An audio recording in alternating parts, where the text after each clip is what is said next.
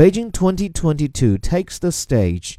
Skaters scooted around the stage, leaving luminescent trails that formed patterns, and eventually the logo of the 2022 Games. Giant illuminated pandas rollerbladed around, and then, at least according to the guidebook, the pandas flew back to Beijing through the internet.